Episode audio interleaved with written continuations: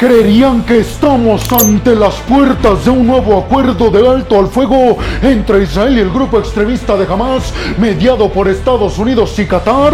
Pues según The Washington Post, esto es muy probable de que se concrete en los próximos días. Abróchense los cinturones porque aquí arrancamos. Y vámonos rápidamente hasta Tel Aviv, en Israel, para hablar en la siguiente noticia de un estudio y una premisa que destacó The Washington Post, el periódico de los Estados Unidos, y es que dijeron que con fuentes que tienen secretas dentro del Pentágono de los Estados Unidos se enteraron que efectivamente un acuerdo para un alto al fuego entre los extremistas de Hamas e Israel estaría a punto de cocinarse y de efectuarse en los próximos días.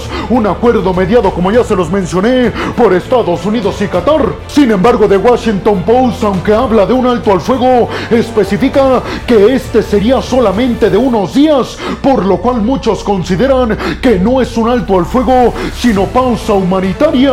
¿Y en qué consiste, según The Washington Post, este acuerdo que se está cocinando tras bambalinas entre Israel y el grupo extremista de Hamas? Pues supuestamente The Washington Post, el acuerdo tendría que ver con que a cambio de una pausa humanitaria de cinco días se liberarían más de 50 rehenes, entre ellos mujeres y niños que tienen en sus manos los extremistas de Hamas. El periódico estadounidense aseguró que en este acuerdo que se estaría estipulando en seis páginas, estipula que ambas partes, Hamas e Israel, llevarían a cabo un alto al fuego durante cinco días y a cambio se liberarían 50 rehenes. Esto distribuido en los cinco días que durara el alto al fuego. Se dice que aproximadamente los extremistas de Hamas liberarían a 10 rehenes cada 24 horas hasta llegar a 50. Les recuerdo que los extremistas de Hamas tienen en su poder a más de 240 rehenes que tomaron cuando invadieron el sur de Israel el 7 de octubre. El acuerdo también estaría incluyendo, según The Washington Post, el que países neutrales como por ejemplo Qatar estén monitoreando con drones militares toda esta región para corroborar que en Israel ni los extremistas de Hamas están llevando algún tipo de ataque. Pero también incluiría que Israel abriera todas sus fronteras hacia la franja de Gaza para el paso único y exclusivo de ayuda humanitaria. Hay que decir que hasta el momento ni Hamas, ni la Casa Blanca, ni Benjamin Netanyahu han mencionado que este acuerdo sea verídico, pero The Washington Post asegura que está a punto de concretarse. Pero ustedes qué piensan? ¿Creen realmente que Estados Unidos y Qatar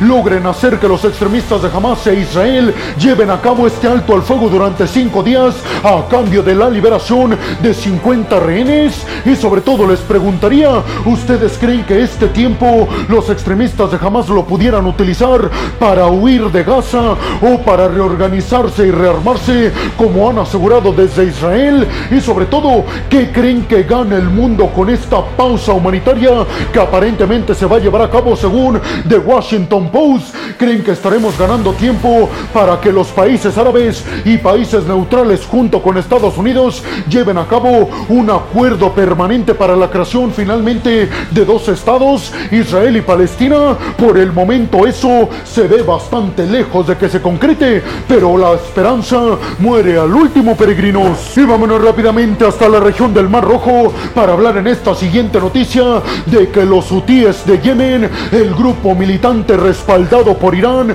precisamente en Yemen, se apoderó ilegalmente de un buque de carga perteneciente al Reino Unido y que estaba bajo la operación de Japón. Esto porque los hutíes de Yemen pensaron que era un barco de carga de Israel. Es decir, que acaban de involucrar a los británicos y a los japoneses en este conflicto. Los hutíes de Yemen se apoderaron ilegalmente de este buque de carga precisamente en el Mar Rojo. Y obviamente las autoridades británicas y japonesas consideraron este acto como un acto de terror en esta región por parte de los extremistas de los hutíes, repito, respaldados por Irán. Los hutíes de Yemen confirmaron en un aviso internacional que habían capturado a este buque de carga perteneciente a Israel. Sin embargo, inmediatamente después autoridades japonesas y británicas aclararon la situación diciendo que el buque le pertenecía a los británicos y estaba bajo la operación de japoneses, lo que provocó que jamás se metiera en un conflicto internacional en contra, repito, de Japón y del Reino Unido. Recordemos que los hutíes de Yemen han sido uno de los grupos asociados y afiliados a Hamas y respaldados también militar y económicamente por Irán que más han estado participando en este conflicto en contra de Israel con el lanzamiento de misiles y de drones militares. Pero esto parece ser que ha cruzado la línea en términos internacionales. El primer ministro japonés Fumio Kishida catalogó esto como un acto de terror y aseguró que estaba en comunicación directa con Irán, con Oman y con Arabia Saudita, tratando de ver canales de comunicación con los hutíes para que liberaran de forma inmediata este buque que, repito, estaba siendo operado por japoneses. Pero obviamente el problema no es nada más el buque de carga, sino la tripulación que había ahí dentro. Paradójicamente no hay japoneses en la tripulación. Se estima que los tripulantes son ucranianos, búlgaros, filipinos, rumanos y mexicanos.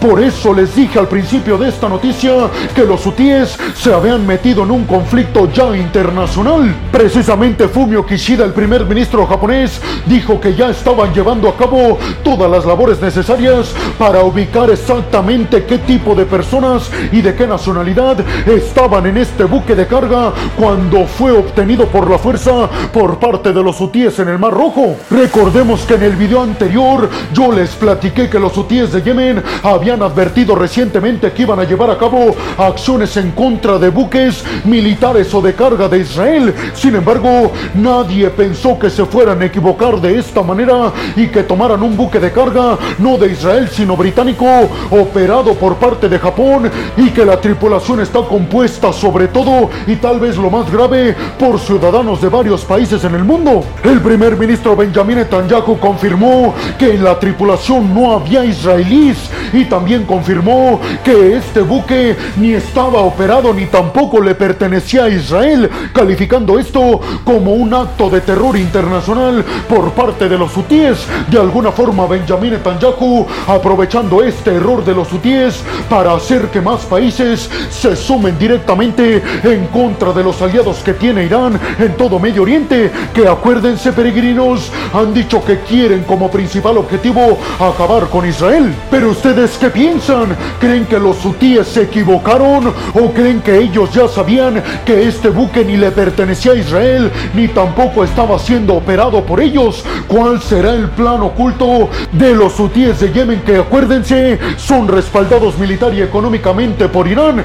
¿Creen que esto llevaría a que el conflicto escale a niveles internacionales y que haga que por ejemplo Japón y el Reino Unido se sumen al conflicto en contra de los hutíes, un grupo militante respaldado por Irán? ¿O creen que todo esto es una provocación para que más países se sumen? Recordemos que Estados Unidos ha advertido que la intención de grupos que respalda a Irán en Medio Oriente es hacer que Estados Unidos y más países occidentales se sumen, sobre todo para desgastarlos militarmente. Y vámonos rápidamente al hospital más grande de la franja de Gaza, al hospital Al-Shifa, para hablar de que el ejército de Israel finalmente publicó un video como prueba de que dentro del hospital Al-Shifa se albergaron y protegieron tropas de los extremistas de Hamas. Y es que el ejército de Israel publicó este video mostrando un túnel debajo de las instalaciones del hospital más grande de Gaza, debajo del Al-Shifa. Específicamente dijeron las tropas de Israel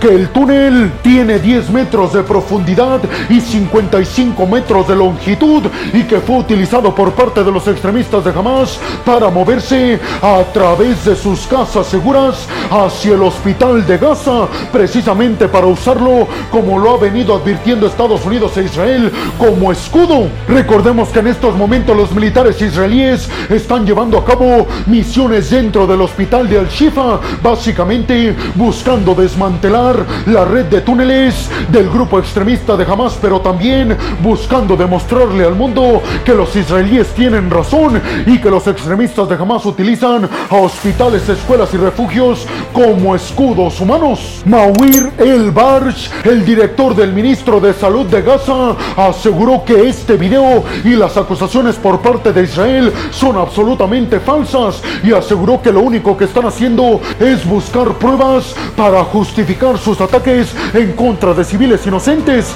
algo que aseguran desde Israel es absolutamente erróneo, ya que ellos están presentando las pruebas para que el mundo deje de pensar que los extremistas de Hamas no utilizan a sus propias personas como escudos. Y no sé si recuerden que yo les di la noticia hace varios videos anteriores de que el grupo extremista de Hamas había acabado con la vida de una militar israelí, pues precisamente el ejército de Israel aseguró que fue ahí en las instalaciones del hospital Al-Shifa donde ocurrió este lamentable hecho, murió la militar israelí de 19 años, Noah Marciano. El ejército de Israel también presentó como prueba un video del hospital Al-Shifa en donde se puede observar a supuestos militantes de Hamas entrando al hospital Al-Shifa forcejeando con los que supuestamente son rehenes. Jamás en estos momentos no ha comentado nada de este tema. ¿Ustedes qué piensan? ¿Creen realmente que las pruebas de Israel demuestran efectivamente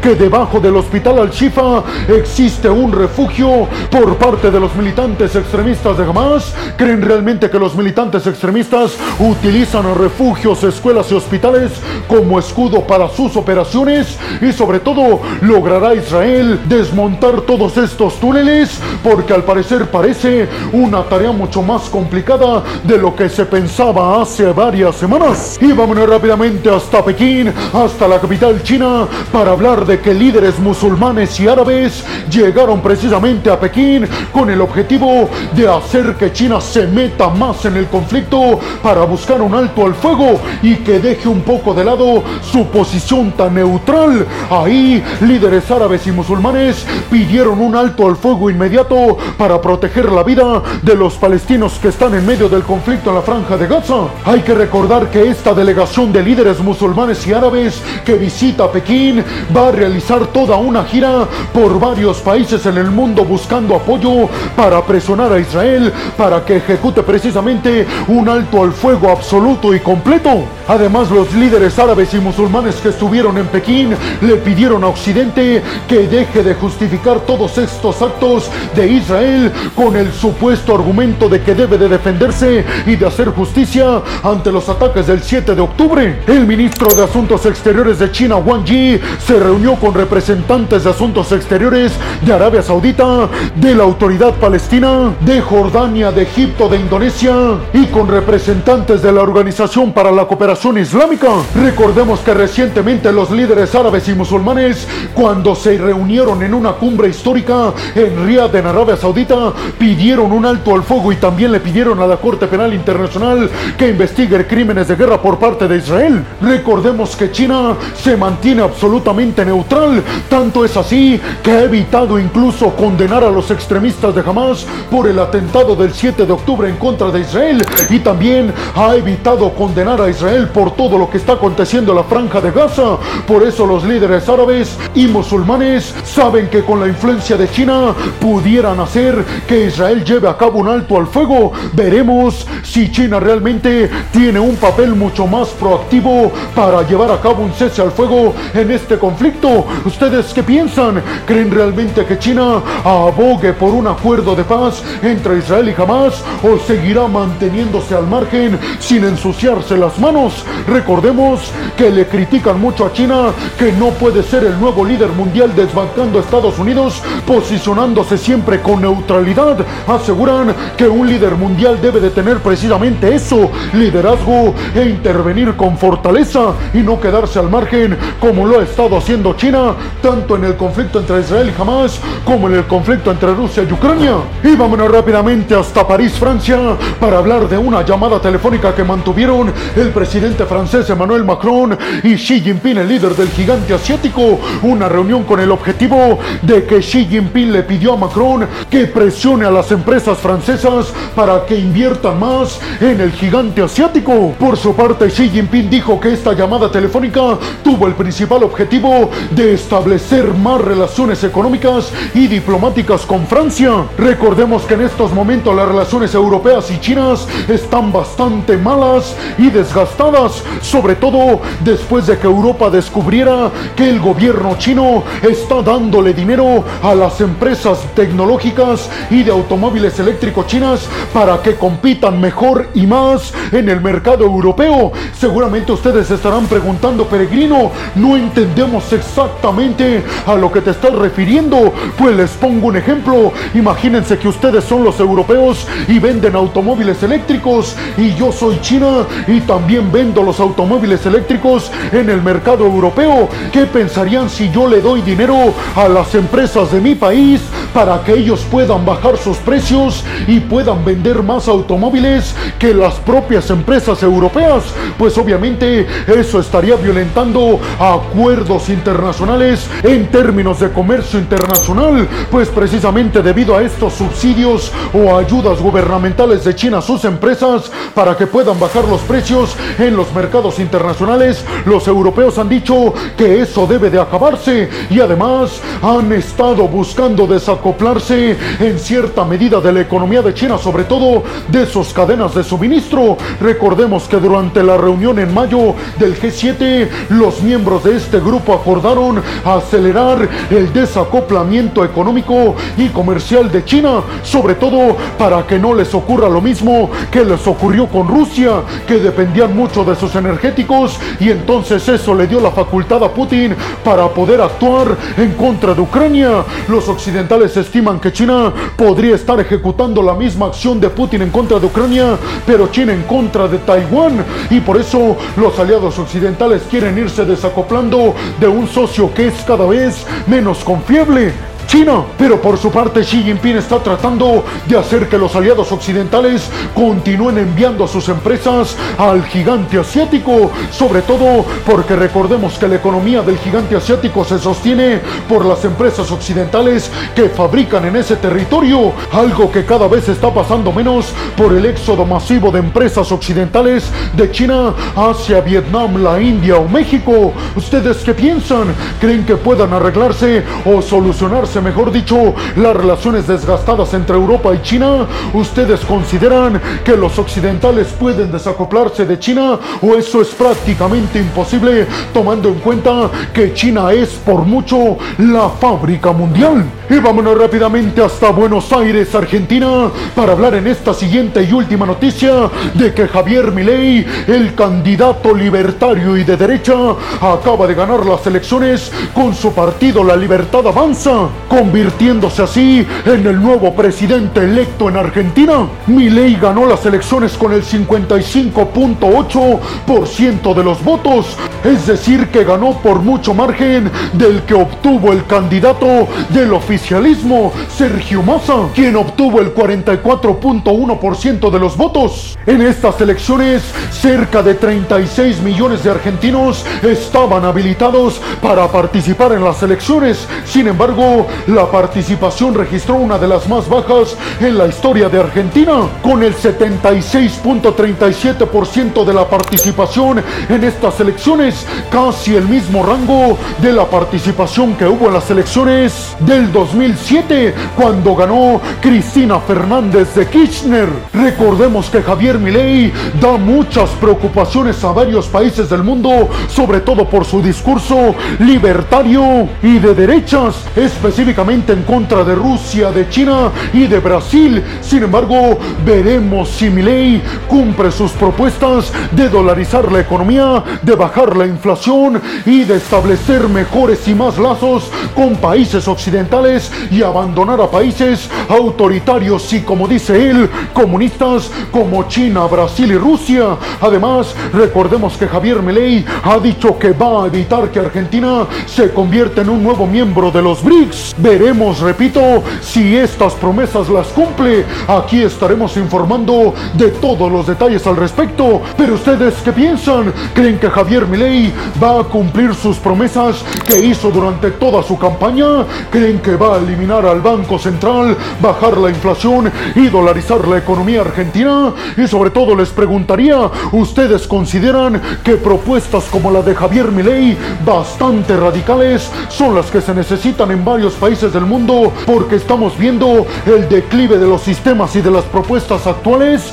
¿O creen que al final de cuentas Javier Milei será uno más de todos los políticos que han pasado por la presidencia argentina? Y bueno, hemos llegado al final del video del día de hoy. Les quiero agradecer muchísimo todo el apoyo que me dan. Sin ustedes yo no podría dedicarme a lo que más me apasiona en el mundo. Así que muchas, pero muchas gracias. Sin más por el momento, nos vemos en el siguiente video de Geopolítica. Hasta la próxima.